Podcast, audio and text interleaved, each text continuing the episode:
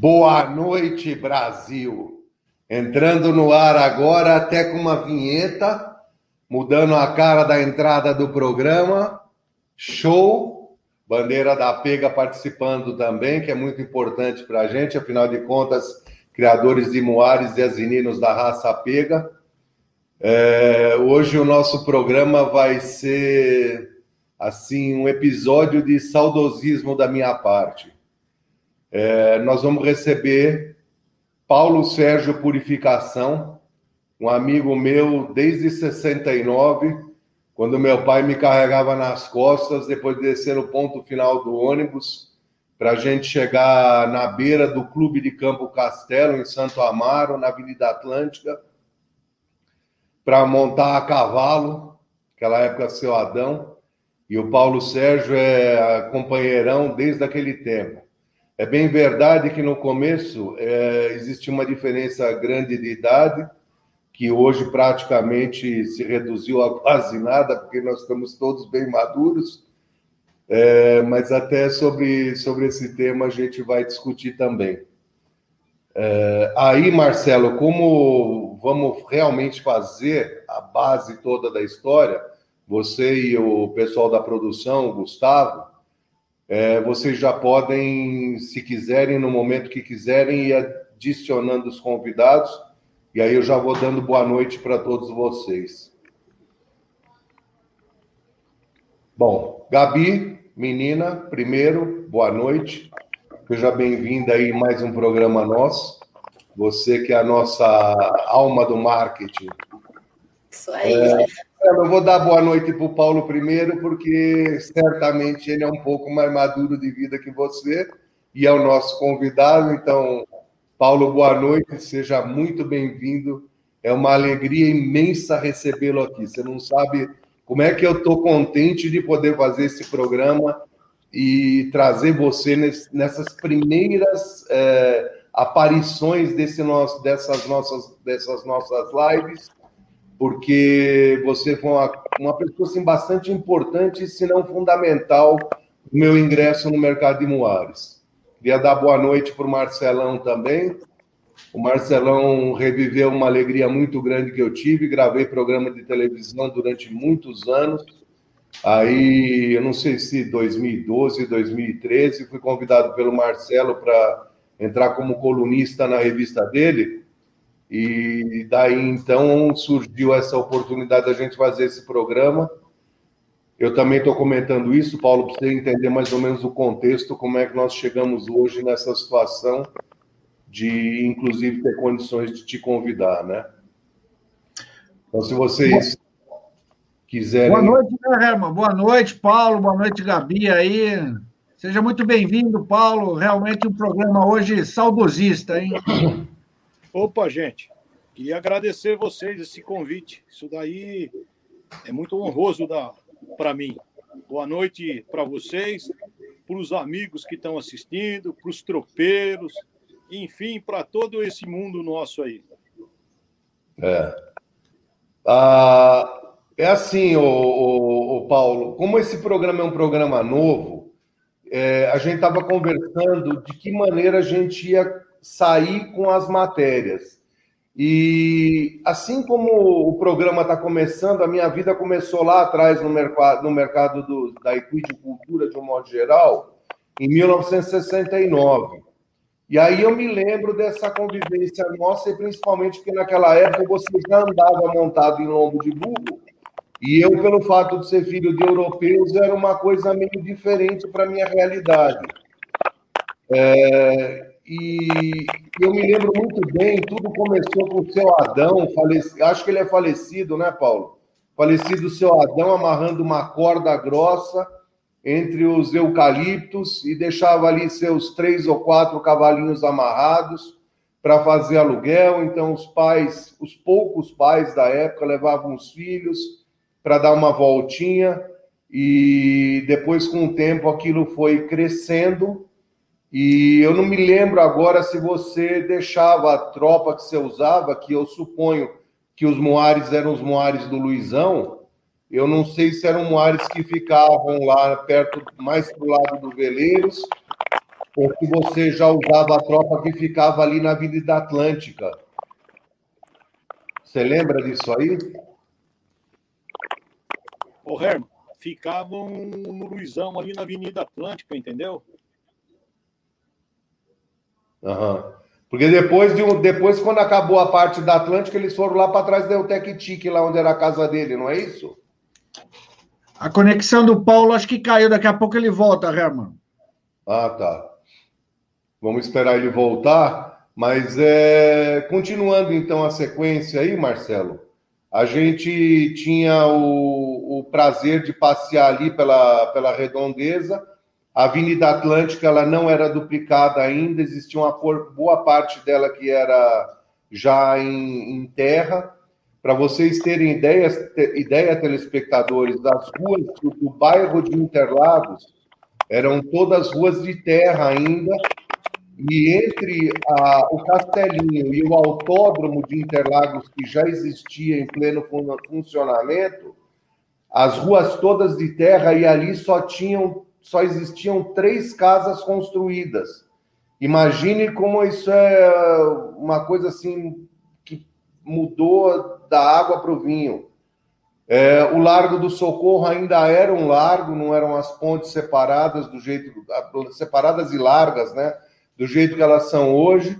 A Bayer, é, na rua Domingos Jorge, era uma empresa, uma multinacional alemã recém-instalada naquele bairro, porque já havia, haviam muitos imigrantes alemães que moravam em Santo Amaro. Então, algumas multinacionais tinham suas sedes no centro de São Paulo e a Bayer foi a primeira que, assim, fazendo uma ironia, né? é a primeira que foi para o mato, já se distanciando, e ela foi para as imediações do Largo do Socorro. E, e nessa época, é, depois da, da parte do seu Adão da, da, chaca, da, da corda lá amarrada no castelinho, nós mudamos para uma escola de equitação, porque os meus pais achavam que a gente tinha que dar continuidade nesse negócio da proximidade com o cavalo para se livrar de drogas e outros, outros riscos. E aí sim nós começamos a ter uma vida mais próxima, que o Paulo Sérgio ficava no Luizão ou no João, eu não me lembro exatamente quem dos dois era o, o tutor do negócio, mas os dois irmãos tocavam aquela, aquela chácara na beira da, da Avenida Atlântica, inclusive com um pequeno rodeiozinho que lembrava em parte o início dos rodeios lá dos independentes de Barretos, né? Isso eu me lembro também bem na década de 60 ainda. E aí nessa Misdim, que era uma escola de educação de equitação dessa inglesa, é que as, as, as convivências ficaram mais próximas, porque eu tinha as aulas de equitação e tinha os passeios também na rua, e nesse momento a turma da chácara do Luizão também passeava na rua e em muitos momentos ia havendo um congraçamento entre as, os, os, as duas, as, assim, os dois usuários de cavalo dos dois lados, e sempre vendo o Paulo Sérgio é, montado em lombo de cavalo. Foram poucas as vezes que eu vi montando em lombo de burro, foram poucas as vezes que eu vi montando a cavalo. E aí eu queria perguntar para o Paulo em que ano que ele começou a ir para aquela chácara do Luizão e do João, lá na beira da, na beira da Atlântica, Paulo. E eu também queria te perguntar que idade que você tem, porque eu sei que hoje a diferença não é tão significativa, mas na época era, né? Então, Herman, hoje, hoje a minha idade, eu tenho quase 70 anos. Tenho 69 anos. Janeiro eu faço 70. E eu acho que eu devia ter, foi o quê? na época de 67, por aí assim, que eu comecei a frequentar lá o, o Luizão, que trouxe cavalo que tinha do sítio e para deixar lá para ir para a gente participar da, das romarias, né? E foi aonde a gente conheceu você e aonde a gente fez diversos amigos que até hoje, entendeu? Tem bastante gente, entendeu? Que são que são vivos, que a gente sempre bate papo, é Rubinho, hum, tem uma turma nova, uma turma boa, e assim vai. E assim o Rubinho vamos... que você está falando é o Rubinho, que era daqui do ABC Paulista. Isso. Que era dono do Lampião, que depois nós acabamos viajando no cavalo preto. Isto mesmo. Perfeitamente. Ah. Até o nome do cavalo você lembra, hein? É, e o. Boa. E como é que você, e como é que você conheceu o Luizão? Foi por intermédio do Valtinho, do Celcinho?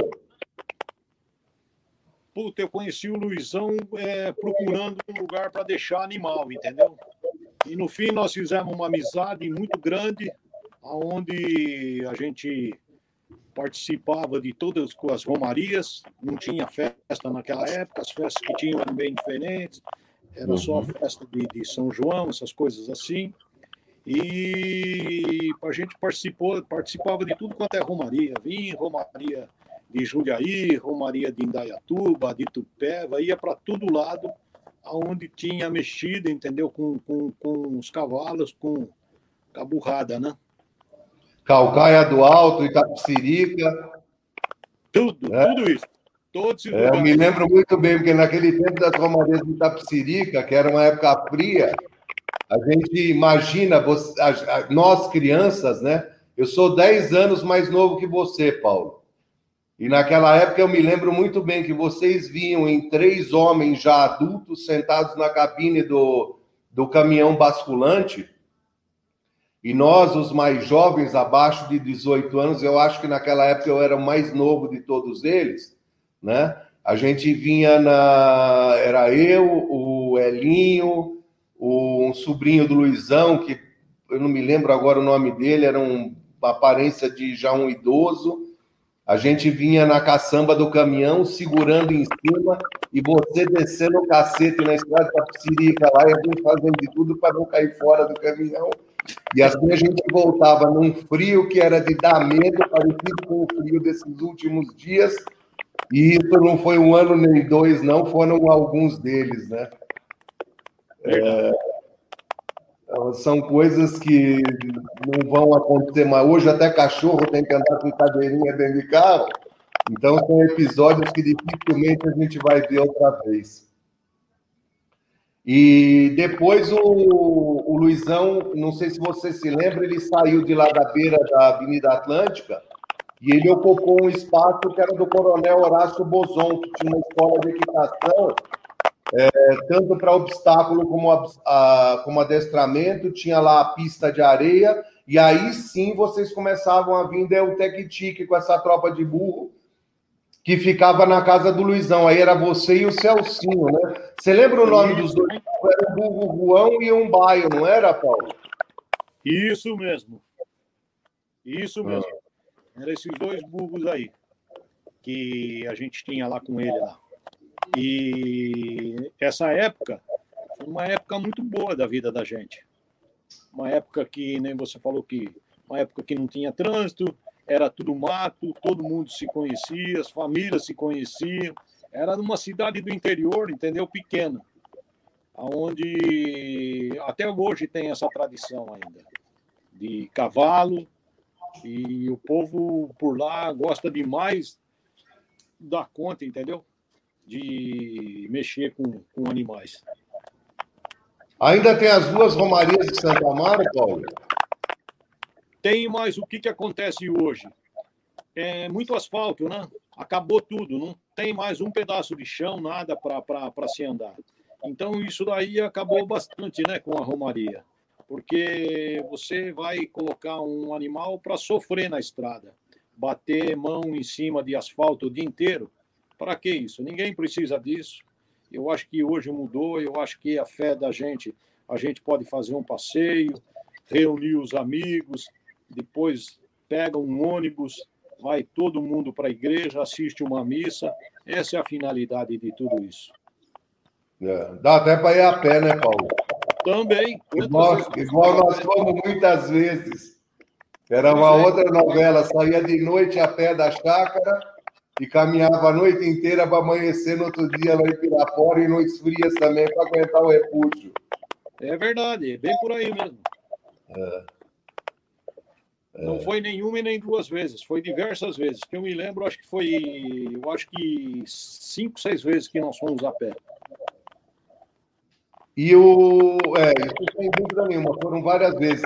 E me diz uma coisa: como é que houve o, a entrada do Celcinho nesse relacionamento seu com ele? Porque eu me lembro que o irmão dele, se não me engano, o Tony, né? Ele tinha um cavalo com a perna quebrada, que eles relutaram em sacrificar, e o cavalo, o cavalo acabou vivendo lá, um cavalo pampa. Você conheceu o Celcinho lá no Luizão também? Aquele, o irmão do Celso era o Tico. Tiquinho. Ah, Tico, é. O Tiquinho. O nome dele era Walter. O pai era Walter. E o Celso, por sua vez, nós conhecemos ele através das carreiras. Muita carreira que eles faziam ali em Santo Amaro, vinham correr em Santo Amaro, corriam, faziam bastante reta na beira do rio e vinham para Sorocaba.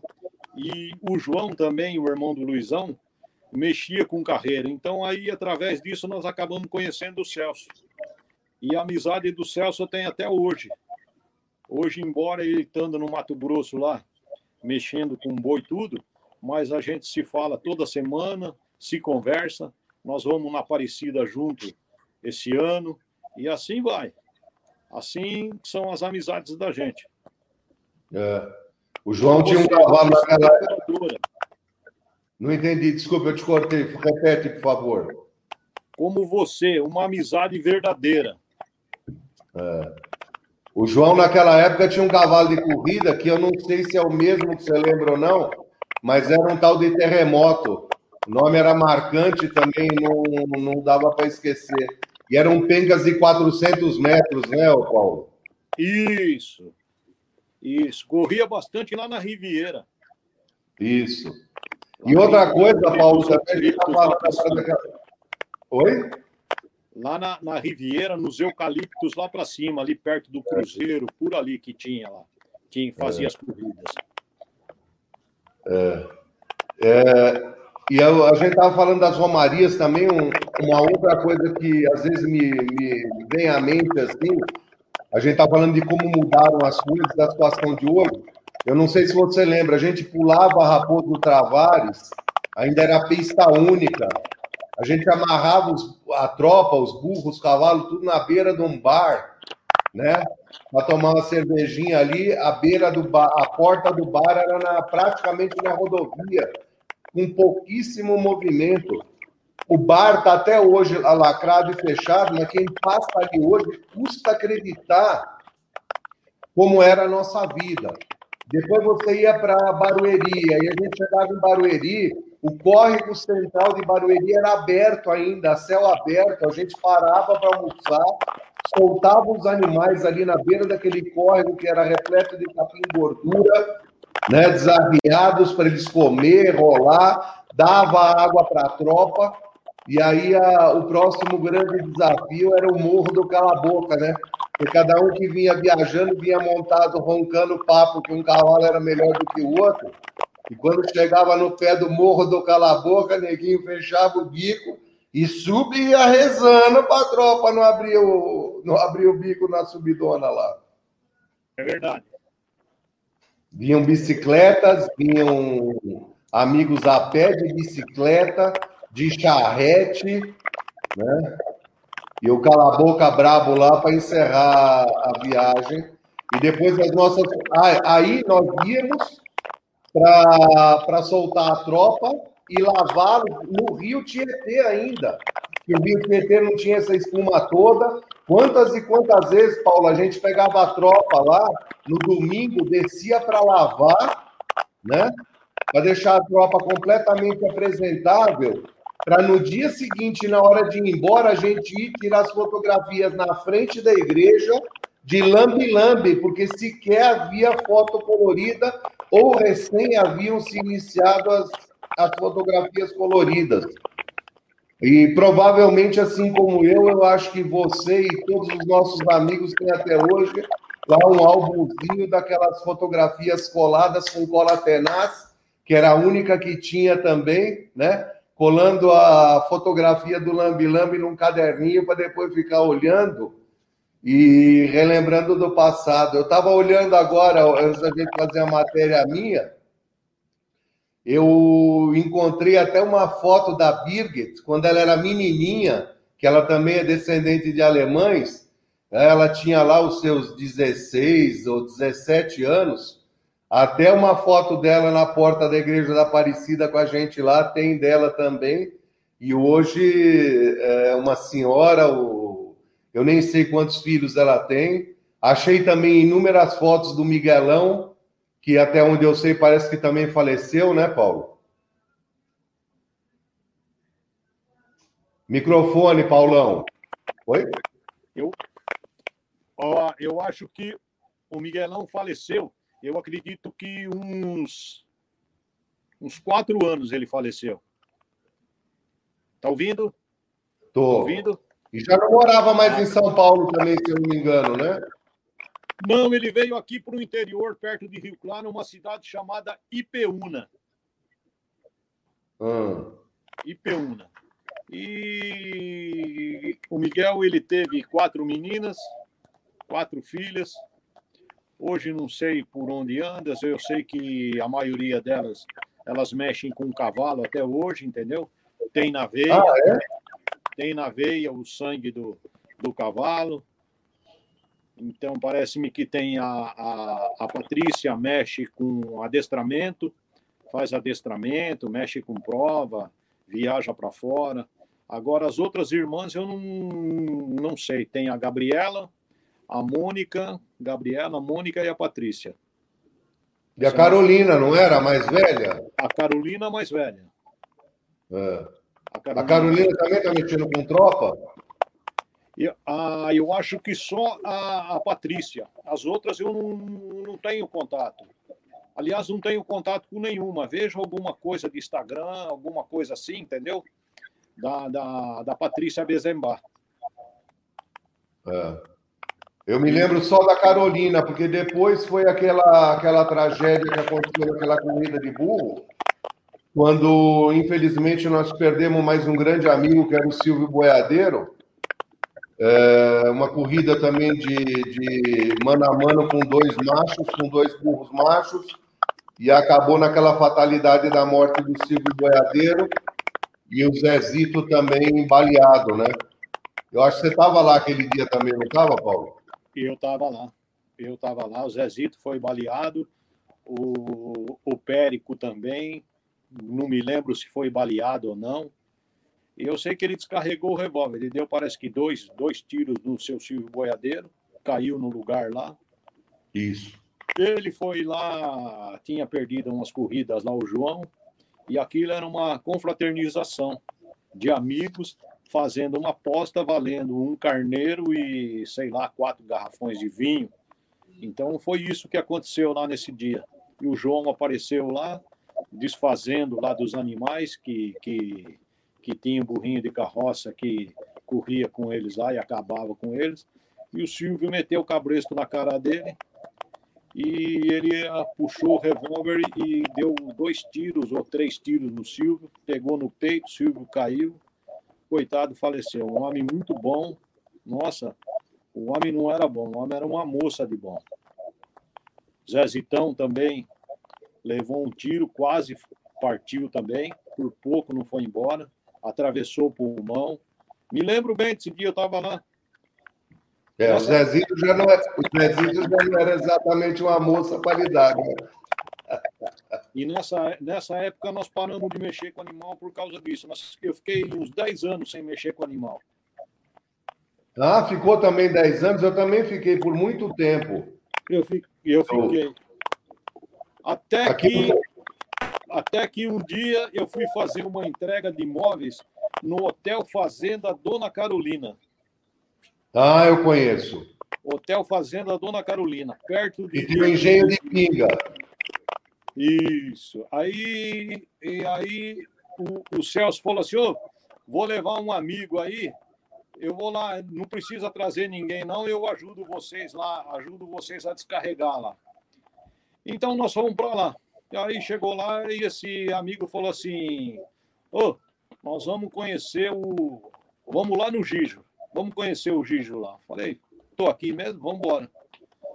Saímos de lá com, com três mulas, compramos três mulas lá e daí acabou, daí nós não paramos mais. Isso daí já faz desde, o que que é? Eu acho que desde 89. É, desde 89, 90 para cá, uma coisa assim. E daí a gente tem vem mexendo com, com só com o orelhudo daí para cá. É. Celcinho, o... daí já tinha lá uns amigos que gostavam, um pessoal lá, e daí montamos uma chácara, onde ficamos Carlão, Zé da Padaria, a Eric, o Armênio, falecido também. E fizemos uma turma boa, a gente se divertiu bastante. E daí, essa coisa de, de, de traia, de, de, de, chapa de arreio, de argola, isso virou uma loucura na minha vida. E daí foi aonde comecei a, a, a vender, vender uma traia para um, uma traia para outra e foi embora. Hoje, vendo, graças a Deus, para o Brasil inteiro, faço muita amizade, todo canto onde a gente passa tem um lugar para a gente encontrar um amigo, bater um papo. E assim vai a vida da gente. É no Mato Grosso, é no Goiás, é no Pará, é, é para Santa Catarina, no Rio Grande do Sul, para todo lado. Ah, lá para baixo está aumentando o volume de, de, de negócio também, com tralhas tradicionalmente muladeiras aqui do nosso estado. Ô, Herman, esse o mundo do muladeiro é, é, é mais ou menos assim, como um carro. Você compra um carro, você compra um Fusca. O Fusca já não satisfaz mais. Então, o que, que você quer? Você quer comprar um carro melhor, sempre um carro melhor. E o mundo do muladeiro é assim. O muladeiro que tem raiz, tem paixão, que gosta, ele está sempre trocando de mula. Ele quer sempre uma mula melhor do que aquela que ele tem sempre. E eu não falo nem que é traia, eu falo que é uma joia. A pessoa compra uma traia para mula e que é uma joia para ele sair, para ele fazer um desfile. Tem os que usam no dia a dia, tem outros que é só para desfile, só para ir na festa, e assim vai. Tem o cliente que manda confeccionar de um jeito, fazer do outro, eu quero essa com coração, eu quero com, com esse tipo de bomba, e assim vai.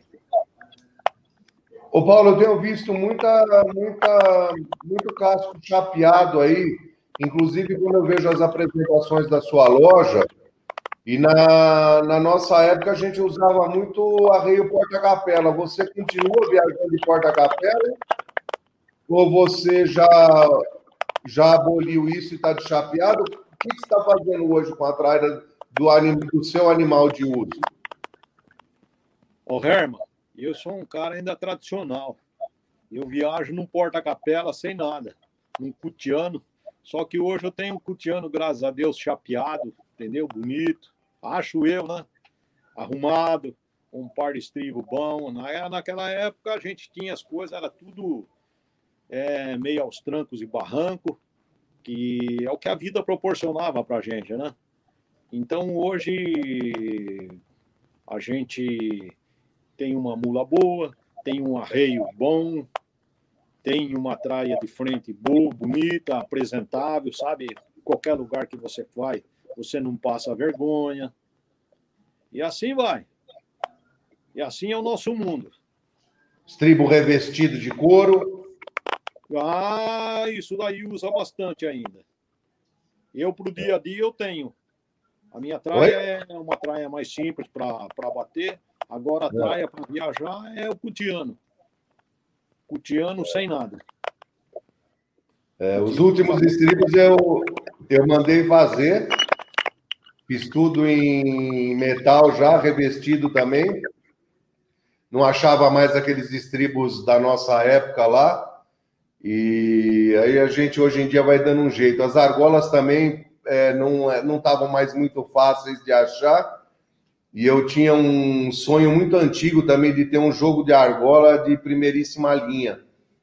Eu comprei as minhas argolas da minha tralha da, da juventude, quando eu já trabalhava para comprar minhas coisas, eu comprei tudo na loja Valinoto, na, na beira da estação de trem, da Luz.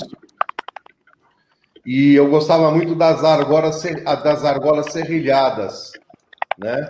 E depois, quando eu voltei, a mesma coisa que aconteceu com você aconteceu comigo. Eu fiquei isolado do mercado, da, dos, dos cavalos, das mulas e etc. E aí eu voltei. Quando eu voltei, eu tinha um, um jogo, uma tralha pendurada, né? De tristeza, dava risada para não chorar de saudade. Isso quando ela não estava dentro de um saco socado embaixo da minha cama e eu pensando como é que um dia eu ia fazer para reativar aquilo. Porque quando meu pai morreu, nós saímos de uma situação de classe média para uma beira de pobreza.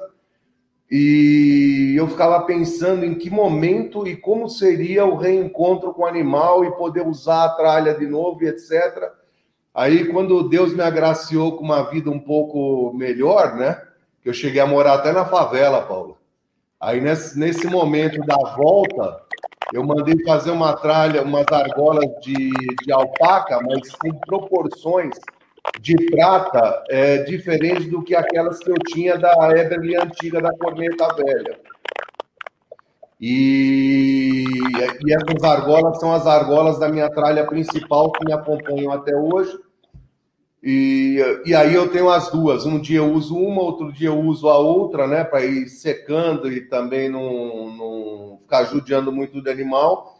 E outra coisa, você sabe que no dia da saída e no dia da chegada do destino, é o dia que a gente também sentava com uma garrafa de pinga, uma cervejinha, alguma coisa, e ficava lá com o silvo ou com o braço, lustrando aquelas argolas. Você deve se lembrar muito bem disso, foram noites e noites, né?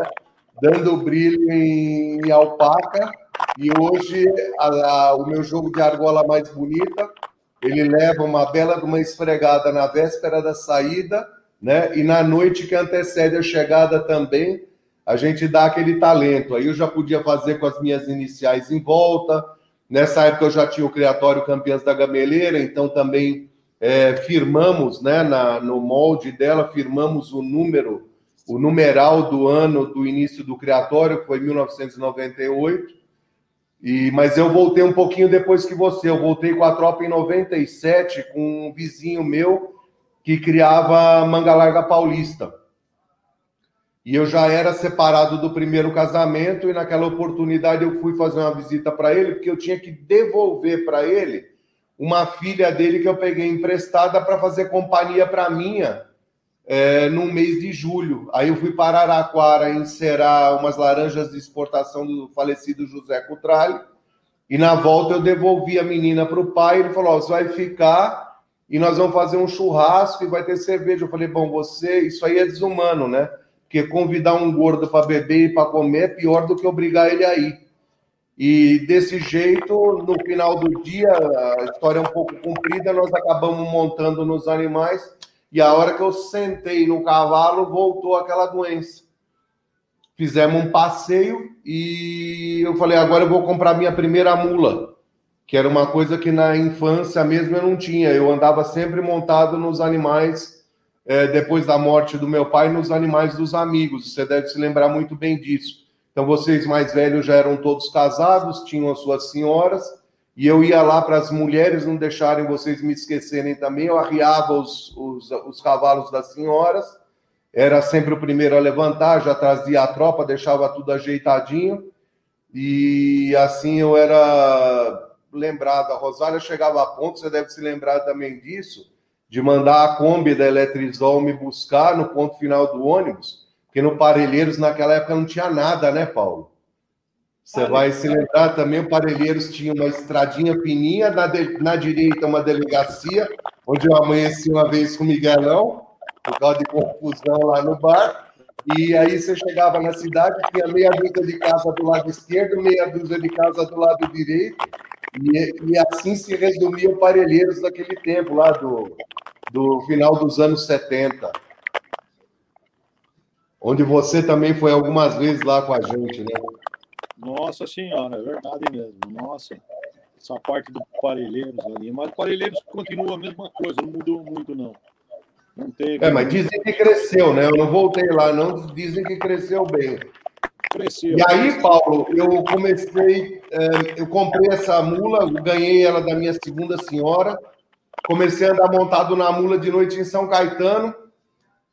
A fábrica em São Paulo, na Presidente Wilson, cheguei a botar as argolas aqui na parede para satirizar o rodízio de carro. Então a minha ideia era vir montado em lombo de burro de São Caetano para cá e voltar no final do expediente. Coisa que eu acabei não fazendo, porque a minha mulher, na época de súbito, resolveu dar um jeito para isso não acontecer, porque ela achava que não seria possível é, e concebível, mesmo uma pequena empresa, ter um dono que chegasse no serviço montado em lombo de burro. E a minha mãe, que também não regulava muito da cabeça, me deu um cavalo de corrida de charrete. Eu não sei se você lembra do Chiquinho Português, do trote. Me lembro. É, então aí acabou que eu tinha o cavalo de engate, apostava com a, com a Michelino, corrida com os carros no córrego dos meninos da divisa de São, São Caetano com São Paulo, que era um feito meio, meio inédito e maluco também. E aí essa tropa acabou indo para Itapetininga quando nós compramos a propriedade rural e levamos a tropa para lá. E aí eu falei para minha família da época, eu falei, olha, se nós formos agora montar o criatório e levar essa tropa embora de São Paulo, que era o meu lazer de noite, eu saía do serviço, né? Chegava em São Caetano, seis, sete, às vezes oito horas da noite, comia alguma coisa rapidão, e montava na mula e saía para passear com a mula em São Caetano, quando não de engate. Aí eu falei, se nós formos para Itapetininga, eu vou virar criador. E aí, assim começou o Criatório Campeãs da Gameleira. E depois disso, a gente começou a se encontrar com mais intensidade nos recintos de exposição, né? Que foi onde eu descobri que você estava envolvido com o negócio da, das tralhas também. E, e voltamos a conviver junto coisa que agora um ano e pouco, infelizmente, não tem acontecido, mas voltamos a conviver junto em vários e vários parques de exposição, inclusive naquele que a gente assistiu em 2016, a Bebelzinha, com seis anos de idade, ser campeã nacional Mirim pela BPMEN lá na festa de Americana. Acho que você lembra disso também, nós estávamos sentados, você, eu, Celcinho, né? Gole, falando do passado, e a Nenezinha lá barbarizando na prova. Você vai lembrar disso aí também, né? Lembro, lembro. O Jumento foi campeão, o Jumento seu foi campeão de andamento. É. Foi. Foi a quinta vez onde ele ganhou. Ele ganhou cinco vezes na Pedra em Belo Horizonte e depois ganhou lá. Foi, assim, uma, uma festa maravilhosa. E Porá agora parece que vai ter de novo, né, Paulo? Nós vamos nos preparar, já estamos ajeitando as coisas lá em casa. Parece que vai ter Iporá de novo agora em janeiro. Você já está sabendo de alguma coisa ou não? Fiquei sabendo que já alugaram o recinto lá, entendeu? Para fazer a festa do ano que vem, em janeiro. Então, estaremos lá, né? Presentes. E, Paulo, falando, a gente estava falando no começo, lá antes de começar a matéria, a gente estava falando um pouco da economia, da realidade do Brasil. Ah, o mercado das tropas ele vem se aquecendo, né? Os hábitos das famílias mudaram um pouco, o mercado vem se aquecendo para a tropa. E aí eu queria que você desse uma pincelada também, como é que está essa situação hoje, depois daquele auxílio do Bolsonaro dos 600 reais para fomentar a economia. Nós estamos tendo praticamente o maior PIB do mundo, né? Coisa que assim realmente inédita ganhando de vários países super desenvolvidos e da própria China. Como é que está o mercado para você também da tralha, Paulo? Tá igual está o mercado da tropa? Suponho que sim, né? Mas eu queria ter uma ideia aí da sua boca, como é que anda esse movimento, mesmo sem os parques, né, Paulo? Olha, é, eu acho assim que com a pandemia, eu acho que o povo em casa ficou muito assustado. Ficou muito assustado, o nego achou que ia morrer, que ia pegar as crossas e ia morrer. Então o nego comprou traia, comprou arreio, comprou um monte de coisa. E, por sua vez, eu também tive que sair, correr atrás, entendeu? Compra uma coisa, compra outra. Mas o mercado ele vem aquecido, é como, como os tropeiros aí, entendeu? Todo mundo vende animal, ninguém fica sem vender animal. Todo mundo vende, todo mundo compra e vai embora. E as traias é uma coisa muito interessante, entendeu? O, o, camarada que vem comprar uma traia é igual o camarada que vai comprar um burro, um burro, uma mula. Às vezes ele não pode comprar uma mula de pista, mas ele vai comprar uma mula de tropa. E a traia é a mesma coisa. Funciona, eu acho que funciona igual. Bem por aí. E sempre dizer que vende todo dia não vende, entendeu? mas tem semana que vende bem traia, tem semana. Então, tem diversos parceiros é, para confeccionar, para fazer, e, e o, o que faz o arreio, e sempre buscando gente nova, entendeu? Gente que queira trabalhar, gente que, que, que tem amor à profissão, sabe? Então é esse povo que a gente busca. E a gente tem tem esse contato deles aí, entendeu? E eles prestam serviço para a gente sempre no maior, maior profissionalismo, com prazo, com data, porque ninguém, ninguém quer comprar uma traia e ficar um ano para fazer essa traia. O cara quer comprar uma traia, se o camarada pede uma traia para fazer, ele quer no mínimo dois meses de prazo. Passou disso, o camarada não quer mais, ele perde todo o entusiasmo, perde toda a vontade. Não é verdade? Ah, claro, sem dúvida nenhuma. Eu achei, inclusive, que você tinha algum trançador seu já. É, até indo embora para Indaiatuba, já fica numa região que, que tem assim um peso, né? No pessoal das mulas do Brasil, nós temos o amigo Tércio Barnabé lá, o Cezinha, é, já é uma região, depois também já é próximo de Jundiaí, Ricardo Fabrício, Fernandão, então tem muita gente pesada do, do, das mulas e dos burros, né? Eu achava já que até não poderia ser que você já tivesse até seu próprio trançador. E você só vende as tralhas novas ou você pega também para dar manutenção, Paulo, para dar uma arrumada?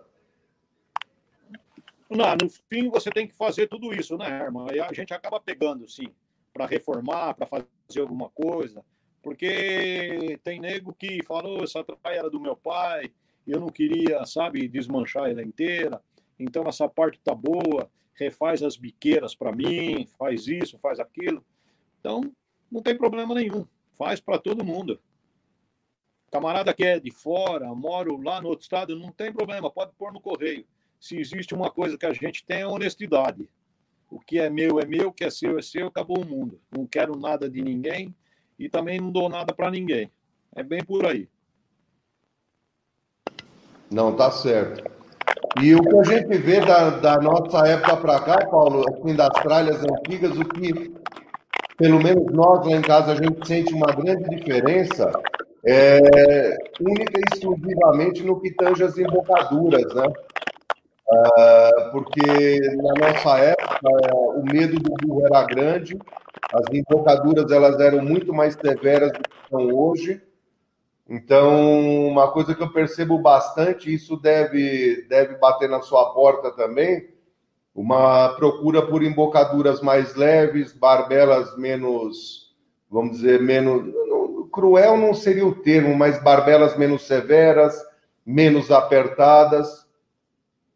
Eu acho que a única coisa que deu uma mudada pesada é isso aí, porque hoje esses freios antigos, Paulo, me corrija, me corrija se eu estiver errado, eles têm até um baita de um valor, mas eu tenho visto muito freio antigo da nossa infância pendurado em parede. Ou não é isso que você enxerga nessa sua realidade de mercado hoje? Então, Herman, o que, que acontece? A gente, quando pega um freio, ele está todo desgastado. Então, você precisa restaurar o freio. E o que, que a gente faz? A gente acaba trocando o bocal do freio. A gente põe um bocal que é adequado para a época. Um bocal curvo, entendeu? E você coloca na boca do animal, ele assenta bem e ele é curvo. E um bocal grosso, aonde, entendeu? Não judia do animal. E barbela a gente sempre orienta para não apertar a barbela. O animal não trabalha bem com a barbela presa. O animal tem que trabalhar com a barbela solta. O andamento dele tem que ser natural. Não pode ser. É, a doma, a doma é meio queixinho, bridão e freio. Acabou. Doma de um burro, você sabe quanto tempo leva, de oito meses a um ano. Não adianta você falar que vai fazer um burro de hoje para amanhã, você vai ensinar ele na boca, vai meter a mão na boca, você vai mexer nele. E esses, tem muito aparelho aí que eu nem vou falar, eu nem uso e nem vendo essas coisas, entendeu? Por quê? Porque eu não gosto. Eu sou antigo com essas coisas aí, entendeu? E a, a barbela, Paulo, eu tenho visto muita gente também usar aquela barbela que até onde eu me lembro veio da equidicultura dos argentinos, né? Que são aquelas barbelas que você vai ajustando elas. Na nossa época era raríssimo achar isso aí. Você vai apertando ela, apertando, ela fica lisinha, igual uma folha de papel, né? Eu tenho isso, a gente vê isso aí cada vez mais hoje então você vai mexendo, mexendo, mexendo nela, ela faz aquela posição certinha. Você percebe que em momento nenhum tem machucado, incômodo, não tem nada. Isso é barbela comercial de grande volume hoje no Brasil também ou não, Paulo? Ó, é, é uma barbela onde ela não fica que nem um elo de corrente, entendeu? Isso. Ela é uma barbela que ela é toda toda torcida e aonde molda o queixo do animal atrás. Por isso que não machuca o bicho, entendeu? É uma barbela firme, resistente, mas não machuca o animal. Porque antigamente era muita freio tostão, acho que até hoje aquela barbelona de corrente parece uma corrente de cachorro, aquela corrente reforçada. Então é isso. E muito animal que é pesado na boca come tudo por trás, come todo o queixo do animal, come tudo, assa tudo, pega. É. Bom, o, o, Paulo, eu acho que basicamente nós estamos chegando a, ao fim da, da matéria no que tange aquele começo todo. Eu queria te agradecer muito pelo incentivo de muitos e muitos anos, aparecendo montado em lombo de burro, você e o Celcinho. O Celcinho também foi um incentivador. Mas o Celcinho, é, como ele era para mim, criança na época ainda, uma pessoa um pouco mais séria do que você, você sempre foi para mim um cara mais brincalhão, mais acessível, tinha paciência de carregar a gente no caminhão basculante em cima, mesmo que igual se nós fosse cachorro, mas carregava para lá, carregava para cá, né? Eu me lembro que nas últimas viagens, eh, vindo de Tapsirica para cá, eu já era um rapazotezinho, já tinha minhas namoradas lá e tudo, mas na hora de ir embora era bater palma, subiava igual cachorro, monta aí em cima do basculante e e vai rezando aí em cima que agora vai ser o trajeto do terror, né? Para a gente voltar para São Paulo. Então, eu fiz questão de fazer essa primeira matéria realmente assim de entrevista com você para agradecer primeiro o incentivo que você deu, segundo a paciência que você teve com a gente, porque não era eu a única criança, é, carregar a todo mundo, tratar a gente do jeito que você tratava, com muita alegria, dando ênfase ao amor aos animais, a valorização, obviamente, também das famílias, dos relacionamentos entre pessoas, do comportamento sério e distinto que um homem tem que ter quando ele mexe com outro, né? Além de ser cavalheiro, ele tem que ser respeitado, ele tem que ser decente, e tudo isso, em parte, também na escola da vida veio de vocês. O Celcinho também fez o lado dele, mas você era um cara muito mais assim, mais companheiro e mais paciente com a gente que era pequeno. Então, eu a público agora também, né, por, por meio das lentes aí do YouTube, eu queria te agradecer. Comecei provavelmente por influência pesada sua e queria te agradecer agora por isso, né? É, e assim, é mais do que você pode imaginar. Foi um baita de um empurrão uma alegria gigantesca.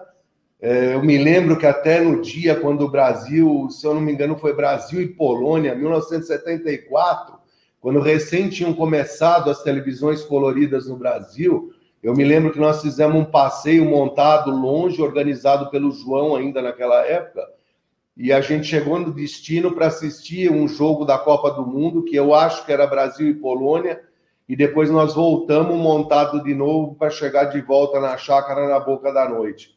Então, todos esses incentivos foram muito grandes e, de uma maneira ou de outra, deram resultado, porque, é, assim, eu entendo, sem falsa modéstia, que hoje nós somos referência no mercado, né? Do que nós, eu digo, nós, nós dois amigos antigos, um mexendo com tralha e o outro mexendo com criação. E eu depois ainda fui um pouco mais para trás, comecei a me envolver com os asininos, coisa que nunca na minha vida eu pensei que fosse acontecer. Essa, essa criação de asininos que eu tenho hoje representativa no mercado brasileiro, ela vem de um problema, na minha opinião, bobo de relacionamento que não deu certo e aí a gente enveredou também com os asininos e depois a criação de asininos deu certo também. E é uma alegria muito grande poder estar compartilhando isso com você, que é o grande incentivador de tudo isso. E por essa razão que eu quis colocar você num dos primeiros programas que nós fizemos, para realmente te dizer muito obrigado, viu, Paulo? Que é isso, Herman. Para, pelo amor de Deus. A gente eu não fiz isso, fiz isso simplesmente por aquilo que você falou que cada pessoa tem que ser, entendeu? Eu ser uma pessoa humana, ser uma pessoa correta, ser uma pessoa direita, entendeu? Tratar bem os amigos, não importa se a sua idade era menos, se você tinha menos idade que a gente, a gente brincava, tinha respeito com todo mundo, e é isso daí. Eu fico muito feliz, entendeu? Que você, entendeu? Hoje, você é um camarada conhecido no Brasil inteiro, talvez lá fora, eu não conheço o mercado lá fora, mas você é referência no jumento hoje, entendeu? Hoje é o Herman. Martin Herman. Grande meu amigo. É isso aí. Tamo junto, Paulão. É, eu estou esperando você lá em casa de novo, viu? Você foi uma vez tem muito tempo. Eu continuo esperando a sua visita lá. O Celcinho, agora, como está no Mato Grosso, complicou um pouco, mas eu faço questão que você vá lá. Inclusive, agora que eu estou sabendo que está morando em Judiaí, em Dayatuba desde dezembro, ficou mais fácil ainda. E outra coisa, Paulo, pode levar a Urânia, pode chamar o Irebe, vai ser muito legal a gente ter esse contato de, de muitos e muitos anos.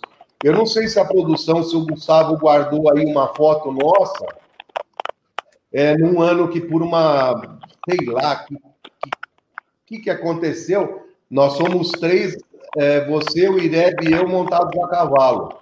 É, aí já é mais para cá, Aparecida do Norte. Olha aí, ó. Ireb à esquerda da tela, eu no meio e você montado no lampião que era do Rubinho.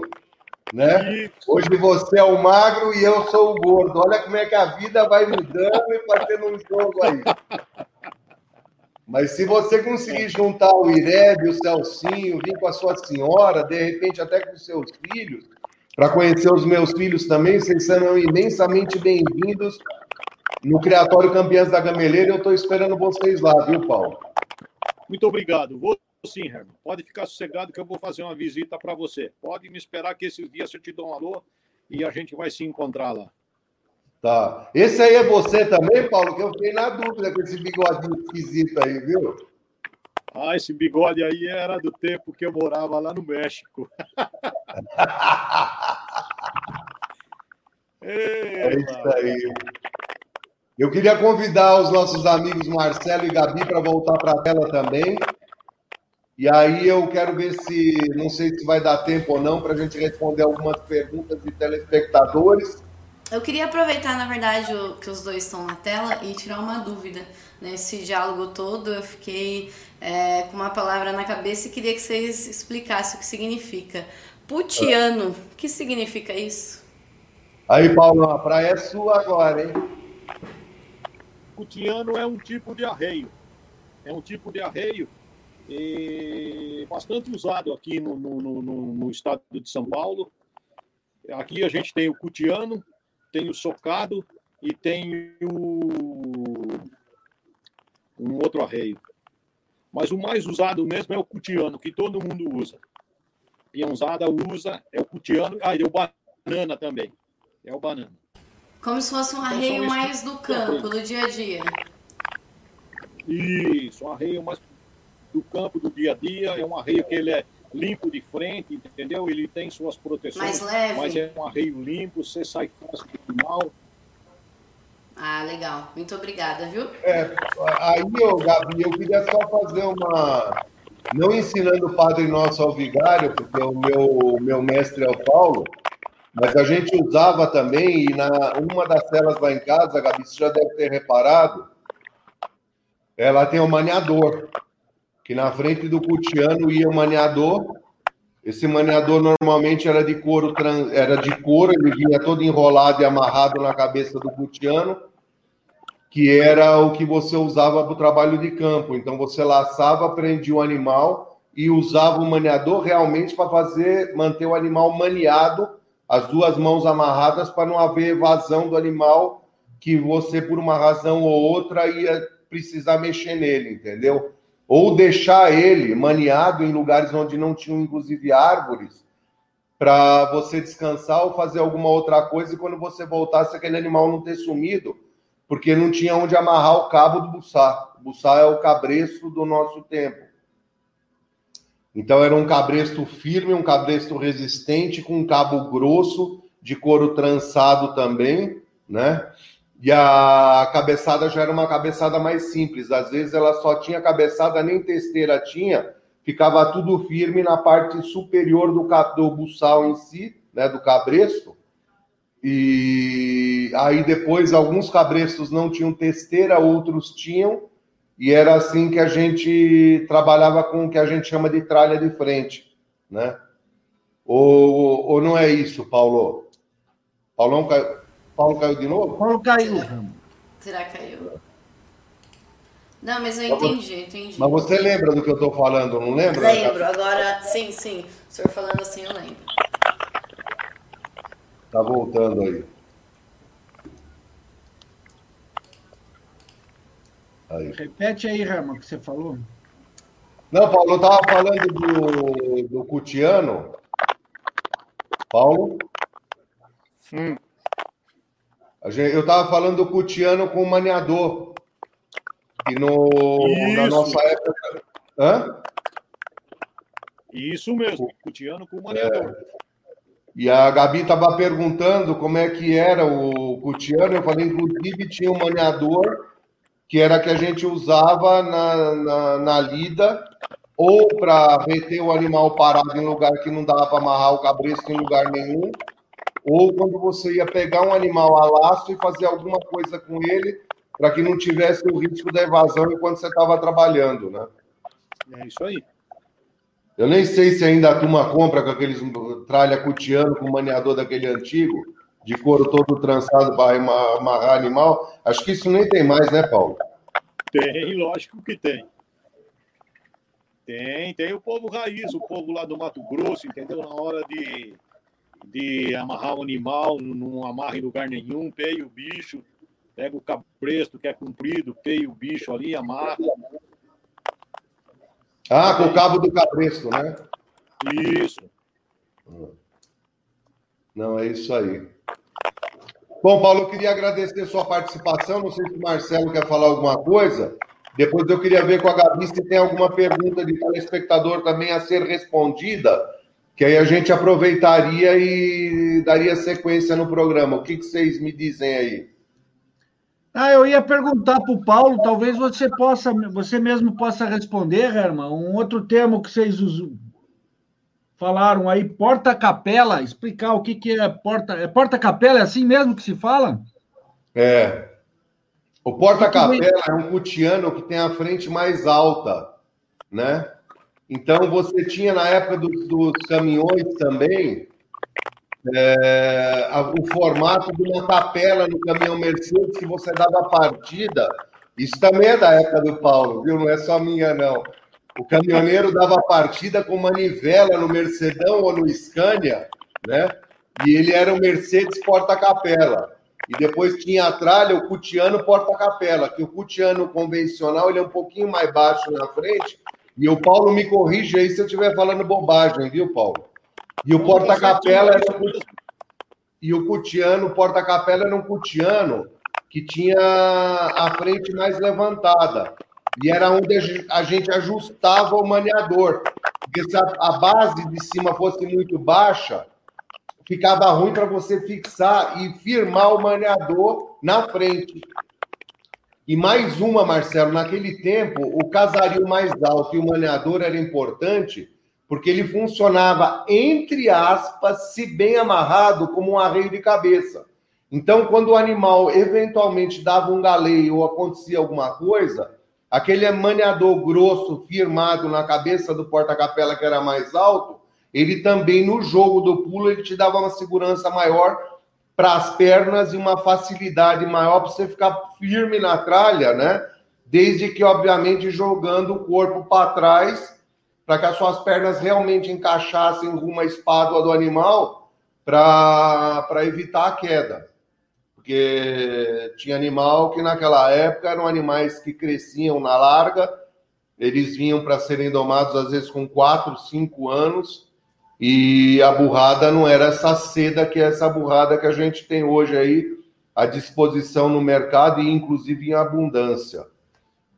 Eu não sei se o Paulo quer fazer mais um. Bom, também não está na, no ar agora, mas ele talvez pudesse fazer um comentário adicional. Mais alguma coisa de dúvida sua ou da Gabi aí ou não? Não, por aqui por enquanto está tranquilo. O mareador que você fala é uma, a maneia que alguns falam também, né, Rama? Aquela que amarra, que prende as duas patas, os dois dianteiros, que é para o animal ficar imobilizado. Isso. Você pegava como se fosse um cabo de couro, né? E ia, do, ia trazendo ele, enrolando ele de comprido, igual um cachorro salsicha assim, certo? Depois você vinha, enrolava ele para ele não abrir, para ele não ficar abrindo. E aquilo ficava aquele couro grosso para segurar a mão do animal mesmo, e você firmava ele na cabeça do arreio porta-capela. Então ele, ele ficava um chumação grossão assim, descendo. Alguns usavam enfeite, outros usavam maneador de verdade. E ele bem firmado ali, ele te ajudava inclusive a aguentar os pulos. Quando você descia do animal deixava o bicho chinchado, ia lá pegar ele, enrolava aquilo, porque às vezes você tinha que fazer mais uma outra laçada, alguma outra coisa, para aproveitar um determinado momento na fazenda, no meio do mato. Então você deixava o animal firme. Ou você mesmo, se acontecesse alguma coisa com você e não tivesse onde você amarrar o animal, ou não tivesse um cabo de cabresto é, suficientemente comprido para fazer isso, né? Que eu, para falar a verdade, eu nem me lembro direito de amarrar com cabo de cabeça, eu me lembro, às vezes, de puxar de qualquer jeito só uma mão e firmar para o animal não ir embora, e se ele fosse, ele só ia com um semi-pulinho assim, então ele também não ia longe, mas era, era a maneira que você usava, assim, me desculpe a expressão muito chula, mas até para fazer as suas próprias necessidades no, na vida campeira, né? Porque não, naquela época não tinha banheiro químico, não tinha nada dessas coisas que hoje a modernidade trouxe e muita gente é obrigada a usar. Na, naquela época, 60 e etc., era salve-se quem puder, né? Então a realidade era completamente diferente. Ô, Ou não, só para aproveitar a participação do Paulo aí, a gente sabe que essas traias aí são super valorizadas, né? Muita gente ficou rico vendendo traia, né, Paulo? Não, Queria que ele falasse aí os números aí, qual foi a traia mais, mais valorizada que ele já, já, já passou pelas mãos dele, ele, pelo menos que ele tem notícia que foi comercializada. E como é que faz para ficar rico vendendo traia? Mas tem que garimpar muito e não fica rico de jeito nenhum. Quem trabalha não fica rico, você não sabe, Marcelo? Quem trabalha tem salário, é aquilo ali, não muda muito, não. Fica rico quem ganha na loteria, quem é agraciado. Eu perdi a minha chance de ficar rico. Casar mulher rica.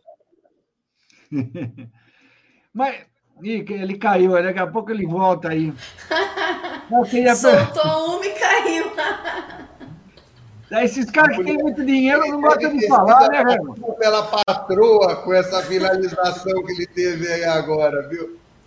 Acho que ela foi lá e desligou o cabo Certeza. do roteador lá.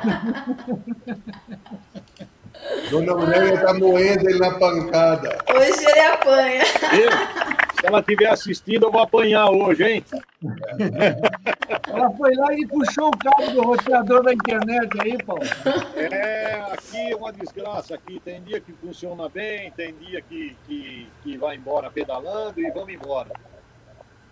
Mas, Paulo, fale para a gente aí, só para ilustrar um pouquinho a valorização das praias, uma praia aí que você vendeu, que, que foi bem valorizada aí, só para a gente ter um pouquinho de noção. Para a gente não, né? Para as pessoas que estão nos acompanhando aí de uma forma geral. Para falar de uma praia valorizada hoje. É. Quanto? A praia valorizada hoje é uma praia cipó funda. Hoje não existe mais, não se acha mais argola em lugar nenhum, entendeu? não tem mais oferta para você comprar esse tipo de coisa. Então é uma traia muito valorizada. É uma traia diferente. Traia. Isso aqui, ó. Chega a valer quanto? Essa é a traia cipó funda. Cipó? Uma traia, uma traia completa dessa daqui ah, o valor de uma mula boa. Quanto custa uma mula boa? Mula boa de, de patrão, 25 conto. É, por aí. É por aí. De assim, pista aí, trezentão. Para ver se acha. Ô, tranquilo. É isso aí. É, é uma pena a gente já está no, no, fim aí da, da nossa entrevista aí, do nosso bate-papo aí, porque eu ia contar como tudo isso começou para vocês, entendeu? Mas eu garanto que o tempo não, não vai dar tempo, entendeu? Eu acho que tem horário, não tem não, Marcelo? Não, na verdade não tem. A gente tem um horário assim, tem umas perguntas aí que chegaram do pessoal que a gente tem o compromisso de responder, Paulo, mas assim, a gente não vai faltar oportunidade para a gente. Porque esse assunto aqui é interminável, né? É, né? Então é o seguinte. Mas eu... tudo, tudo começou. Eu comecei a fazer, sempre gostei disso, comecei a fazer um monte de coisa. E meu filho, foi morar nos Estados Unidos. Foi para ficar seis meses. E de seis meses ele ficou, que ia ficar lá e ia. É, vou aprender essa língua, que isso daí para mim eu tenho que aprender essa língua. E no fim ele ficou lá por 14 anos. Ficou ilegal lá, tudo. E, por sua vez, eu comecei a fazer um monte de coisa. Um dia eu olhei aquilo lá, pendurado na parede, e falei, gente, se eu morrer, a minha mulher e a minha filha, cata tudo isso daqui, bota na calçada e manda o lixeiro levar embora. E aí comecei, vende para um, compra do outro, vende para um, compra do outro, e assim foi. Desde essa época aí. Isso já faz assim, 20 e alguns anos aí que eu venho fazendo isso. Foi mais ou menos por aí assim. Bacana. É, então, mas legal. Né? O Ricardo Essa aí, ô Marcelo, desculpe, Marcelo. Essa aí é a mesma realidade que eu falei no começo, quando aconteceu com a minha primeira tralha de argola, e eu mesmo comprei, mandei trançar. Mas naquela época, Paulo, eu não sei se você lembra, mas as últimas argolas da Valinoto nós mandamos traçar, trançar lá em Alterosa. Nem sei se você lembra disso. Acho que era Irmãos Nunes que tinha lá, né? Seu João de Alterosa. A Gabi deve ter mais algumas perguntas aí do público em geral para o Herman. Aí eu, eu, vou fazer uma minha última pergunta aqui, que é o Ricardo Fabrício mandou aqui no meu WhatsApp aqui. Qual, e é, é mais ou menos na linha do que eu perguntei, Paulo. Qual foi a traia mais cara que você já vendeu?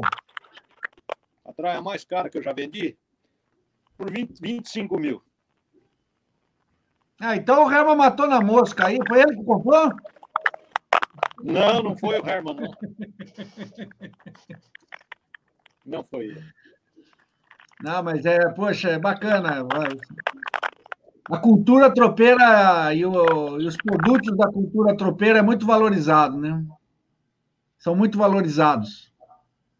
É, na época do Paulo, da nossa época, o Paulo e eu e os mais antigos ainda, o Ricardão ainda estava na fralda, viu?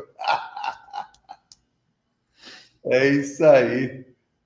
Vamos esperar o Paulo voltar. A gente vai agradecer a participação dele também, dar boa noite, né?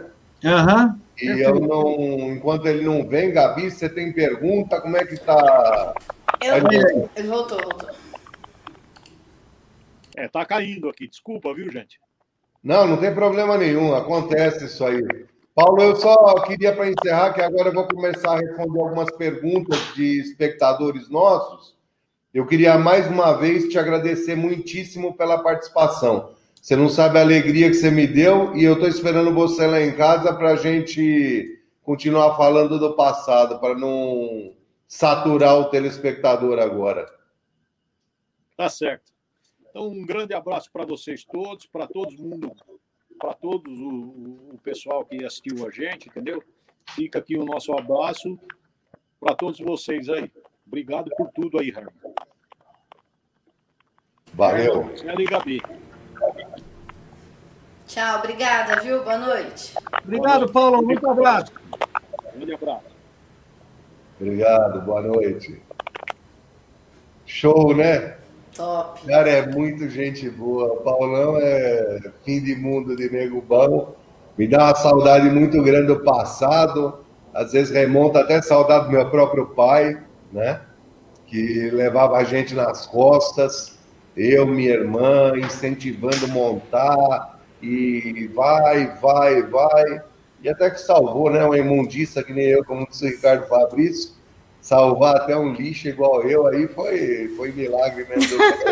e a grande contribuição do Paulão aí, porque ele realmente foi um grande motivador, ele e o Celcinho, vendo eles montados em lombo de burro, e eu gostava muito mais de viajar do que montar nas provas, às quais eu era submetido de salto, adestramento e etc.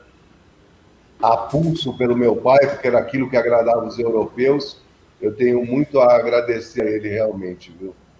Mas vamos lá. Oi? Podemos colocar ele como seu padrinho, né? Ah, sem dúvida nenhuma. Ele, ele, ele foi muito importante, muito importante. Mas é isso aí, uma hora a gente faz uma matéria lá em casa, no, no cozinhão, lá todo mundo junto, em vez de fazer uma live assim, nesses moldes que a gente é obrigado a fazer hoje, Vamos fazer uma filmagem, né? Como se fosse um programa com todo mundo junto.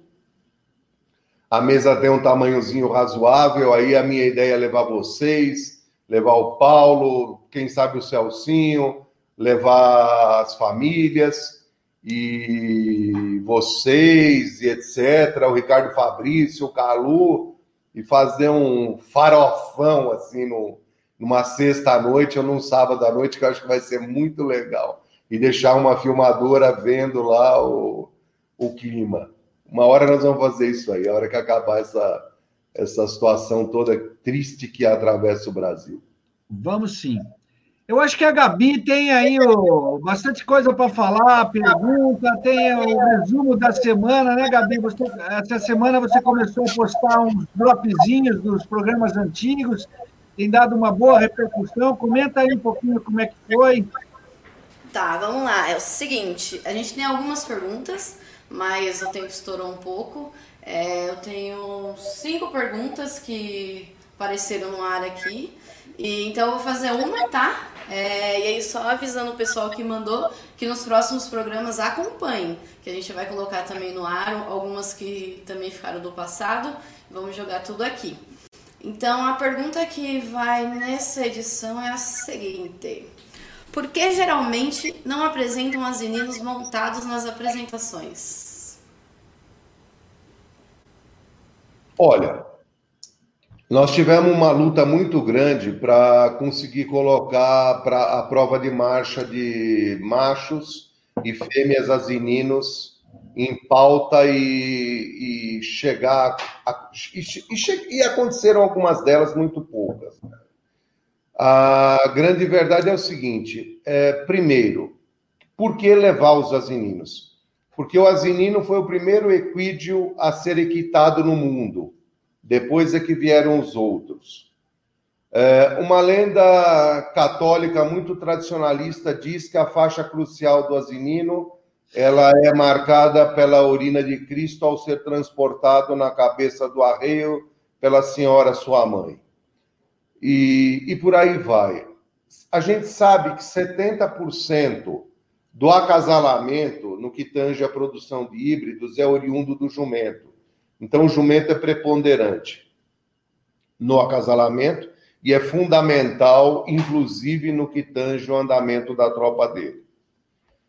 É, é sabido também que no passado é, a, a, a, era assim: a tropa da pega era julgada por morfologia e eles eram peneirados 12 indivíduos para serem julgados no Estatuto Antigo. E esses 12 animais eram puxados pela sua qualidade de andamento. E aí esse animal era aquilatado em cima de morfologia. O que acontece com o advento do crescimento da indústria automobilística? Um volume de criadores talvez um pouco menor e carregando menos animais aos parques de exposição, fez com que eh, esse andamento acabasse não tendo valor, uma vez que a tropa raramente chegava a 12 cabeças então não havia a peneirada da entrada. Como é que se resolveu isso na associação? Começou a fazer dois julgamentos. Um primeiro de andamento, independentemente de quantos animais fossem apresentados em pista, e depois o de morfologia em cima disso. E aí é que o andamento começou, na, nessa época nova, agora nossa, ter valor e pesar mais coisa que a gente não conseguia fazer aos moldes do julgamento antigo, porque não tinha o volume de animais que os antigos tinham, né? É...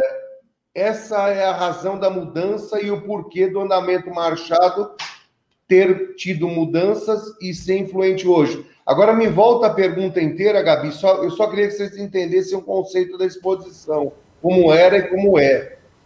Tá, a pergunta é: por que geralmente não apresentam asininos montados nas apresentações? Isso.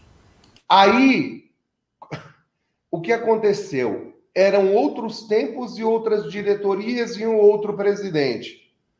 É, e a tropa da, vamos dizer, da elite, em função do andamento valer muito pouco, é, não era a tropa que é hoje. Então, uma das maneiras era valorizar as provas montadas e forçar a entrada da valorização do andamento. E, e aí, quando, a, a, vamos dizer, aquela nata que ganhava as exposições não conseguia pôr animais de cela a apreciação pública com êxito, ficou mais fácil num primeiro momento cortar do que deixar continuar, né?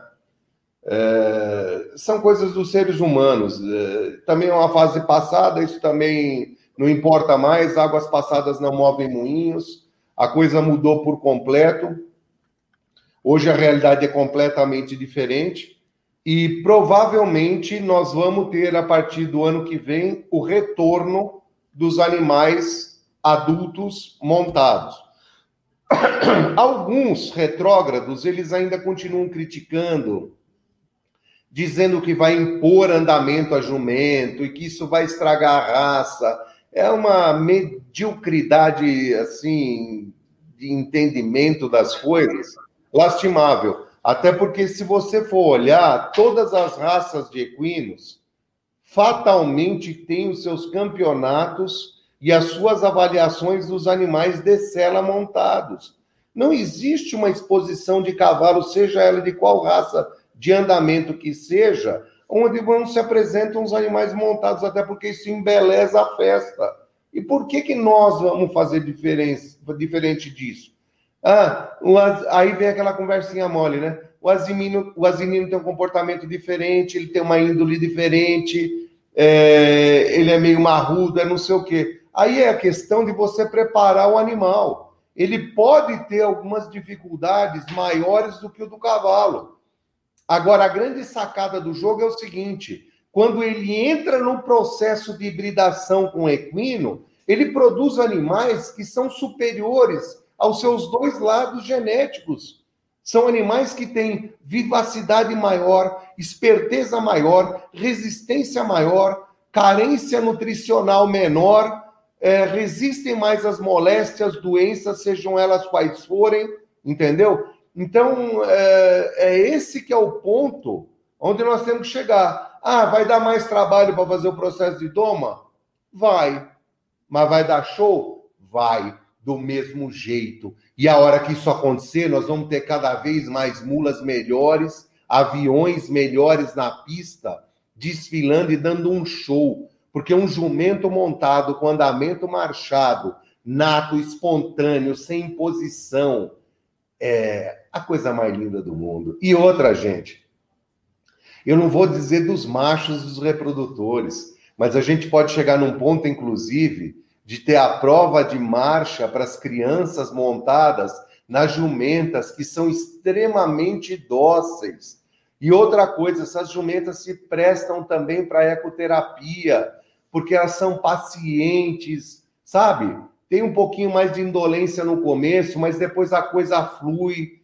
Eu acho que a gente tem que valorizar cada vez mais, sim, a prova de andamento de machos e fêmeas adultos vai ser muito bom e importantíssimo para o desenvolvimento das próprias mulas. Nós vamos ter estribados nisso, cada vez uma tropa de mulas de cela melhores, porque nós vamos ver como é que é o deslocamento dos pais, que significam 70% do acasalamento. Aí matou, Gabi? Deu para. Deu, sim, senhor. Ah, a palavra obrigada. do tropeiro aqui, quebrando paradigmas, hein? É, é isso aí, mano. Mas é mais ou menos óbvio, né, Marcelo? Né? Nas entrelinhas aí é que você vai tocando a coisa e ver, porque isso já, isso já deveria ser coisa de 20, 30 anos atrás. Aliás, deveria ter começado quando começaram as provas de marcha de moares nos parques. Porque lá no início só tinha apresentação dos asininos. Aí, vindo os muares registrados, etc., essas provas tinham que vir incentivadas lá de trás. Ô, Rama, já que você está falando disso, então como é que fica a questão dos arreios aí da cela? Tem que ter uma cela especial para o jumento ou vai montar a pelo? Olha, Marcelo. Pergunto isso porque toda a estrutura nossa de cela, você sabe que não é feita para cavalo, né? É, o... mas também não muda muita coisa, porque se você for olhar, o, não, até o, até para o pônei tem cela.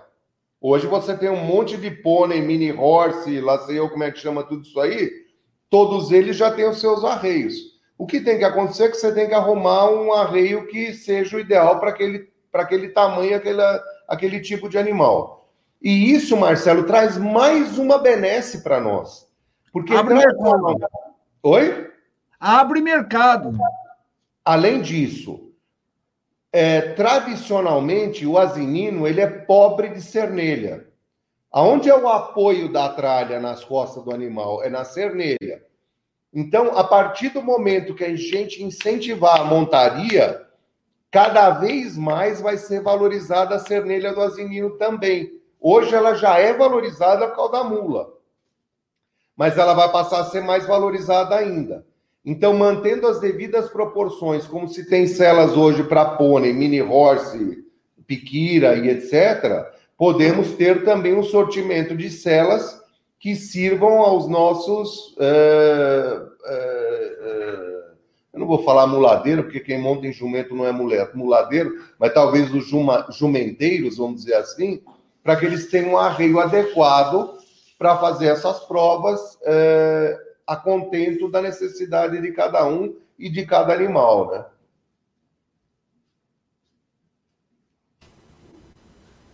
É isso. Marcelo está concordado, me parece. Opa! Estou passando aí a palavra para a Gabi se tem mais alguma pergunta, né? Tenho, na verdade, pergunta não, tá? Porque infelizmente nosso tempo já está se esgotando, mas eu queria em primeira mão aqui, inclusive para vocês dois, é, anunciar nossos números até agora.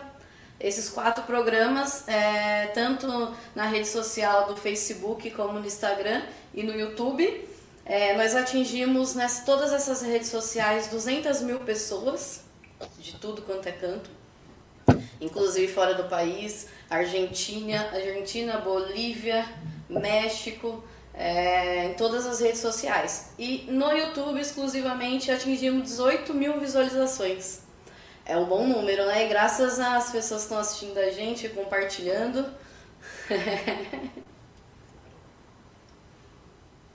Quem ficou sem voz agora é o Herman. É. Fica até sem voz, Marcelo. Como é que pode? Ficou sem voz. O que, que aconteceu com o áudio do Herman aí? Não sei. Agora voltou ou não? Agora voltou, voltou. A emoção foi tão grande que eu esqueci o microfone. Né? Ficou sem voz. Muito obrigado, Brasil. Muito obrigado, América do Sul. Muito obrigado, mundo.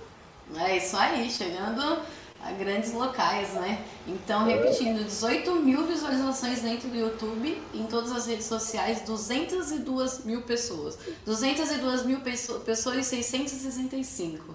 É, é um grande número, né? Gabi, e... uma pergunta. O meu primeiro, o nosso primeiro espectador no Japão, do outro lado do mundo, vai ser o Marcelão? Vai. Ou nós já temos nesse momento o espectador japonês? Putz, vou olhar agora, mas eu acho que não. Acho, acho, que já tem gente, tem? acho que já tem gente lá, hein, Ramon? Peraí, vamos já? olhar agora. Ô, Ramon, deixa eu aproveitar e dar um recadinho aqui também.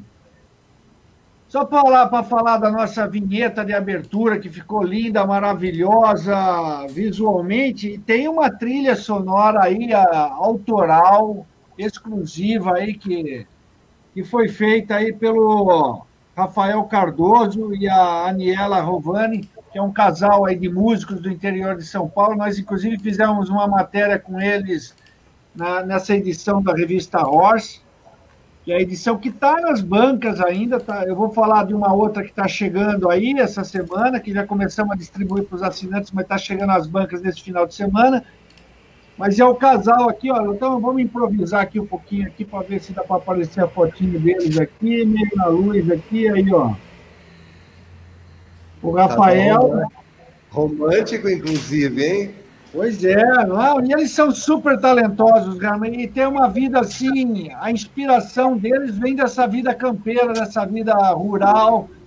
Eles moram no interior de São Paulo, são super dedicados e carinhosamente agraciaram aí a, a abertura do programa, que com certeza vai ficar por muito tempo aí, por muitos anos, iniciando essa essa nossa vinheta de abertura. Então, está dado o recadinho e muito obrigado ao, ao Rafael e à Aniela.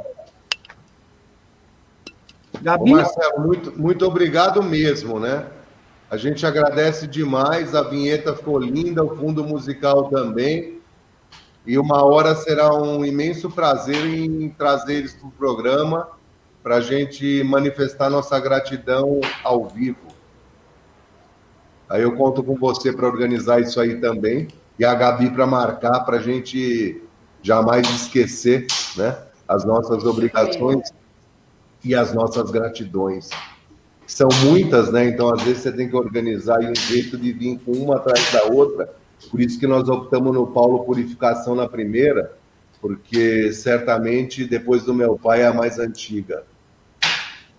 Ô, Rama, já que a gente está falando da vinheta e ela vai ficar na abertura e no encerramento do programa, vamos dar passar a vinhetinha aí, que nós conseguimos passar aí, Gustavo, só para o pessoal que não, que não viu ver, senão o pessoal vai ficar curioso. Podemos, né, Rama?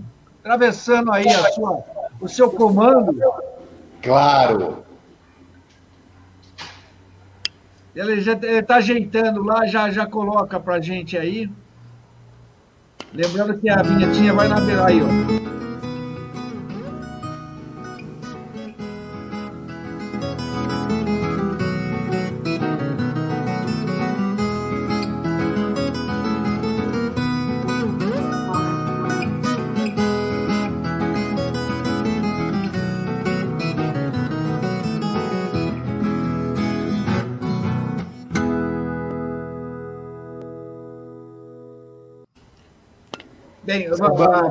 Fala aí quem são os personagens dessa aventura, né, a Maria Isabel, é Bebel no começo, depois as, as jumentas que foram campeãs lá na Gameleira. As grandes, né? Grandes. As duas grandes e as duas grandes reservadas de 2014, onde nós fizemos os oito grandes campeões da raça, sendo quatro grandes e quatro reservados. É, fazendo, fazendo parceria com o Calu, porque o grande da raça, Lamento da Gameleira, naquele momento era dele, mas a, o criatório teve somado a seus pontos no que tange a parte de criador.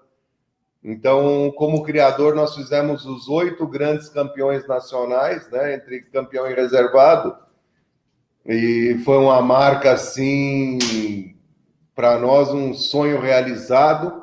E de lá para cá a coisa vem se mostrando e não tão com tanta veemência, mas vem se repetindo. E o ano passado, inclusive, ano passado não, retrasado, né? Porque nós, nós somos os campeões nacionais, melhor criador e melhor expositor já há dois anos, uma vez que não tivemos a, a Enapega de 2020, 2020 e ainda não tivemos a de 2021. Mas por razões internas lá no criatório, a gente teve um problema grande estrutural e poucos sabem disso, mas o, o troféu, embora o Criatório tenha ganhado o troféu de melhor expositor, o troféu de melhor expositor da raça, na verdade, se deve ao José Carlos Mendonça, o Calu e a sua brilhante equipe. Então, depois de receber a premiação na Gameleira, nós fizemos uma confraternização entre o Criatório Chimbó e o Criatório Campeões da Gameleira, e o troféu foi para a mão de quem de direito, porque quem preparou a minha tropa para ser exposta no que diz respeito à tosquia, apresentação e etc., e, inclusive ensinar os meus meninos mais novos lá em casa, foi graças a um momento assim do, do José Carlos Mendonça, o Calu, a quem eu também tenho uma gratidão imensa por isso então, nada mais justo do que o troféu daquela oportunidade estar em muito melhores mãos e verdadeiras mãos do que as minhas. Ele foi o verdadeiro melhor expositor da Enapega, da última Enapega que nós tivemos. Então, é uma coisa que eu ainda não, havia manifestado a público, mas eu acho muito importante que todo mundo saiba, porque os merecimentos eles têm que ser dados a quem realmente os merece, né? Grande Calu, um abraço, nosso parceiro. Oh, um pai Voltando à, à, dúvida do Japão, realmente, o Marcelo vai ser nosso primeiro telespectador do Japão. Ei, mas tem tempo, até lá vai aparecer alguém antes, pode ter certeza. Quando que é, Marcelão? Fala um pouco aí. Ah, minha viagem está marcada para o dia 20, a gente embarca dia 20. O que eu queria falar mesmo aqui, já indo para o encerramento, Herman, que a nossa, nossa nova edição já está nas bancas, aí eu vou pedir para o Gustavo botar aí para a gente mostrar algumas coisas. A nossa capa é uma capa com o Sebastião Malheiro e com o Pedro Aguiar, que é o Pedroca. O Pedroca está com 88 anos, ele fez essa cavalgada que chamou a Expedição Velho Chico. Eles percorreram mais de 3.500 quilômetros margiano o Rio São Francisco, é aí que a gente está chamando do rio mais famoso. Volta, volta naquela imagem lá inicial ou passa na seguinte aí. E, e eu usei esse título aí, Herman, que é uma história muito interessante, que foi um trocadilho que eu fiz com aquela história do navegar é preciso, viver não é preciso. Você já deve ter ouvido, nossos espectadores já devem ter ouvido. Muita gente pensa que essa frase é do do Fernando Pessoa ou do Camões, e na verdade não é. Quem fez essa frase, essa frase, essa originalmente foi um general romano no ano de 1007 antes de Cristo. 1007, 1094, esse general romano chamado Pompeu escreveu a frase: navegar é preciso, viver não é preciso. Porque, na verdade, ele está falando do preciso no sentido não de necessidade, mas no sentido de precisão, de exatidão. Você, como um bom navegador que é, né, Rama, sabe muito bem como é que é esse processo de navegação, que não é sair com o barquinho no mar e ver o que, vai acontecer. Você tem que ter todas as informações, as estatísticas, para você poder traçar uma, uma, uma rota e poder cumprir. Então, é, é um exercício de precisão mesmo. Então, eu fiz esse trocadilho, porque cavalgar 3.500 quilômetros, que seja agora na beira da, das nas margens do Rio São Francisco, não é uma coisa assim de montar no cavalo e sair andando. Precisa ter um, um planejamento, precisa ter uma equitação, precisa ter uma estrutura. E o Pedroca, de 88 anos, ele já fez uma cavalgada antes. Ele é recordista, ele está no livro dos recordes, no Guinness Books que ele fez a cavalgada, uma cavalgada famosa. Quem é, quem tem um pouco de afinidade com o cavalo sabe que foi a cavalgada chamada é, Marcha Brasil 14 mil, que na verdade eles andaram mais de 20 mil quilômetros, mas ficou registrada como 14 mil, que foi o número que foi registrado no livro dos recordes. E o Pedroca, na década de 90, foi um dos, dos participantes, eram três cavaleiros à época, né? O Sebastião Malheiros não era um cavaleiro, mas foi quem organizou toda a operação e o Pedroca foi quem, quem efetivamente teve no cavalo nesse percurso, que saiu do Chuí, no, Grande, no, no sul do país, e foi até o Iapoque, no norte, e depois voltaram todo o percurso, que deu mais de 20 mil quilômetros, mas ficou conhecida como a Marcha Brasil 14 mil. Então, aí é uma edição, é, vamos dizer, histórica aí. E, e, a, e, a, explicação dessa frase, cavalgar é preciso. Aí está mais uma foto deles aí. A edição já está circulando na versão digital e, tá e aos nossas assinantes já está chegando também, já foi despachada pelo correio. E nesse fim de semana começa a chegar as bancas aí. Enfim, e tem muitas outras coisas aí. Muito legal, hein? Show, Marcelão. Parabéns aos dois cavaleiros, né? É, no mar, só fazendo uma ressalva, Marcelo. Quando você trajeta, quando você projeta um caminho, ele não é uma rota, ele é, no mar é chamado de uma derrota. Essa não ia saber nunca. É, isso aí chama uma derrota. E você tem que ter é, sempre, para o mestre, sempre um ponto de terra em vista, que é o momento em que você vai fazendo a correção entre o lugar em que você supõe estar com o lugar que você realmente está. Aí depois, ao capitão, é permitido sim o deslocamento sem pontos de terra em vista, porque agora tem o GPS, qualquer um navega, as coisas mudaram muito. Mas você tinha um sextante. Ao iniciar o dia e ao encerrar o dia, você tinha como fazer a sua aferição do posicionamento da sua embarcação. E eu não sei te dizer por quê, mas isso chama esse, esse trajeto ele chama Derrota. É, mas é fantástico. A cobertura também desse trabalho dos dois é maravilhosa. E o Pedroca, me parece que ele fez 88 anos no momento da chegada. Foi, foi, foi. Não é isso que aconteceu? Exatamente, exatamente. Agora, então, também Está correta essa, essa, analogia que eu fiz com a questão da precisão, né, Ramando? Que é, para navegar é preciso no sentido de precisão. Procede? Claro. E o mar, ele te dá um monte de, de variantes, né? Uma é o vento, a outra é a maré. Então, sempre tem uma coisa ou outra que está te trazendo um, uma, uma posição que não é exatamente aquela que você acha realmente estar. E aí você vai fazendo as suas devidas correções. Mas é isso aí, Marcelão, certinho.